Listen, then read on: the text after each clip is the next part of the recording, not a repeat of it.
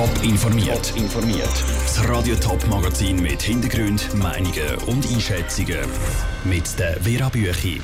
Wie die SP-Initiative die Debatte zum Zürcher Fußballstadion verändert und wie der Kanton St. Gallen mehr Schüler durch die Matur will bringen. Das sind zwei von den Themen im Top informiert. Im Herbst stimmt die Bevölkerung in der Stadt Zürich voraussichtlich endlich über ein Fußballstadion ab. Und ausgerechnet jetzt lanciert die SP eine Volksinitiative mit einer eigenen Stadionidee. Die Delegierten haben gestern grünes Licht gegeben für die Initiative. Raphael Wallimann, zuerst einmal, wie sieht denn die Idee der SP zum Stadion überhaupt aus? Die SP stört sich ja, dass das aktuelle Stadionprojekt von, Priva von Privaten finanziert wird. Sie geht davon aus, dass in den beiden Wohnhochhäusern vor allem Luxuswohnungen gebaut werden. Die Sozialdemokraten wollen das Stadion, das von der Stadt finanziert wird. Die beiden Hochhäuser sollen gar nicht gebaut werden. Was heißt das dann jetzt fürs Stimmvolk? Wann wird über was abgestimmt? Also voraussichtlich im November wird jetzt zuerst mal über die städtische Vorlage abgestimmt, also das Stadionprojekt, das von Privaten finanziert wird. Wenn dann diese Vorlage angenommen wird, zieht die SP vermutlich ihre Initiative zurück, sagt sie zumindest auf Anfrage. Wenn diese Vorlage aber abgelehnt wird und das Volk die SP-Initiative annimmt, dann wird das Stadion gebaut, das von der Stadt finanziert wird. Die SP wird die nötigen Unterschriften für die Initiative noch vor dem November sammeln. Und was passiert dann, wenn beide Vorlagen abgelehnt werden?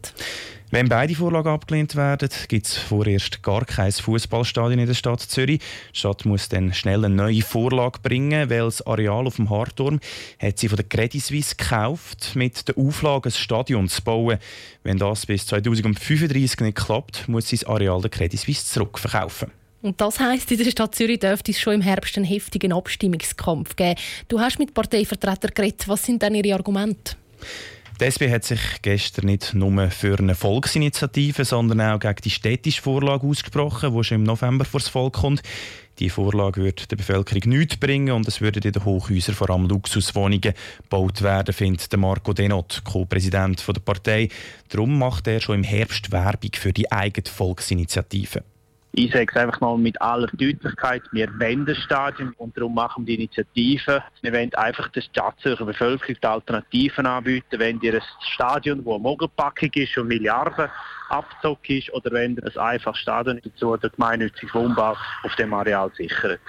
Also Stadion ja bei der SP, aber nein zu den Wohntürmen. Das heißt ja auch, dass die SP mit Initiative die ganze Diskussion auf das Thema verschiebt, also auf das Thema Wohntürme. Wie wollen da die Befürworter vom eigentlichen Projekt der Stadt dagegen heben? Die Bürgerlichen kämpfen weiter für die städtische Vorlage, also ein Stadion, das von Privaten finanziert wird. Für den Mauro Tuena, Präsident der städtischen SVP, ist klar, dass nicht nur Politiker auf die Straße Werbung machen müssen, dass die Vorlage eine Chance hat sondern dass eben alle die, die für das Stadion sind, das sind insbesondere die beiden Stadtclubs FCZ und GC, die Spieler auch an diesen Standaktionen teilnehmen und anstehen und sagen, jawohl, es ist für uns ganz wichtig, dass wir ein Stadion haben. Auch Isabel Garcia, Fraktionspräsidentin der GLP im Gemeinderat, wird sich mit ihrer Partei an der Ja-Kampagne für das Stadion beteiligen. Die bürgerlichen Parteien sollen gemeinsam auf die Straße gehen und mit Argumenten überzeugen. Das wichtigste Argument, denke ich, ist wirklich das, dass man eine Mischung jetzt gefunden hat bei diesem Projekt, dass nicht der Steuerzahler hier muss noch zur Kasse gebeten werden.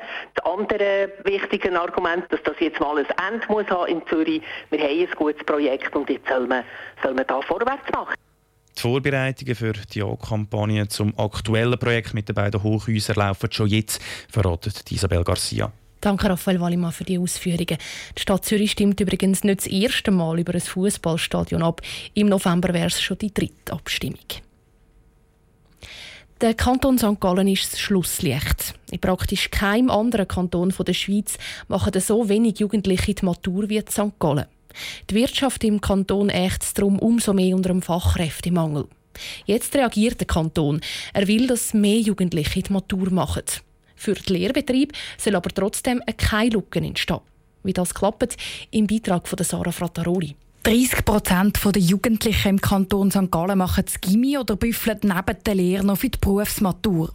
Im Kanton Zürich sind es 36 Prozent, in der Westschweiz sogar bis zu 50 Prozent.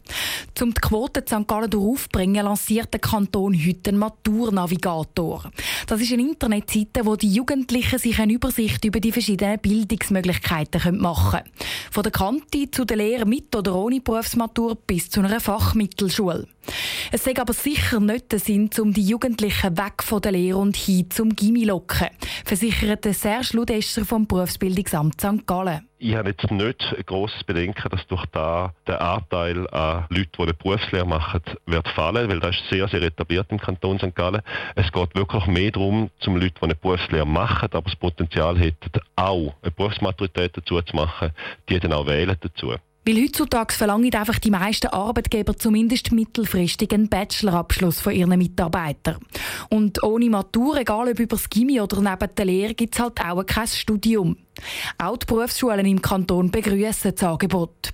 Weil ob man es glaubt oder nicht, die Möglichkeit, zum neben der Lehre noch die Berufsmatur zu machen, sei bei vielen Jugendlichen immer noch viel zu wenig bekannt, sagt Roberto Schmidli von der Berufsmaturitätsschule St. Gallen. Angst müssen wir in dem Sinne nicht haben, weil wir sind effektiv ein bisschen auch eine Alternative für Lernende, die möglicherweise ein bisschen genug haben von der Schule, die eine Praxisausbildung machen, einen Beruf lernen und von dort her sind wir eine gute Alternative zu einer Vollzeitschule Schule. Umso wünschenswerter sei es aber, wenn die Lehrlinge neben der praktischen Ausbildung noch die Matur machen und so den Anschluss an die Weiterbildung nicht verlieren, sagt Roberto Schmidli. Die grossen Lehrbetriebe im Kanton St. Gallen wollen sich auf Anfrage von Radio Top noch nicht zu der Kampagne vom Kanton äußern. Sie wollen das Projekt zuerst besser kennenlernen, bevor sich eine Meinung bildet. Der Beitrag von Sarah Frattaroli. Die Kampagne vom Kanton St. Gallen zum die Matur stärken, die läuft jetzt mindestens vier Jahre. Top informiert, auch als Podcast. Mehr Informationen gibt's auf toponline.ch.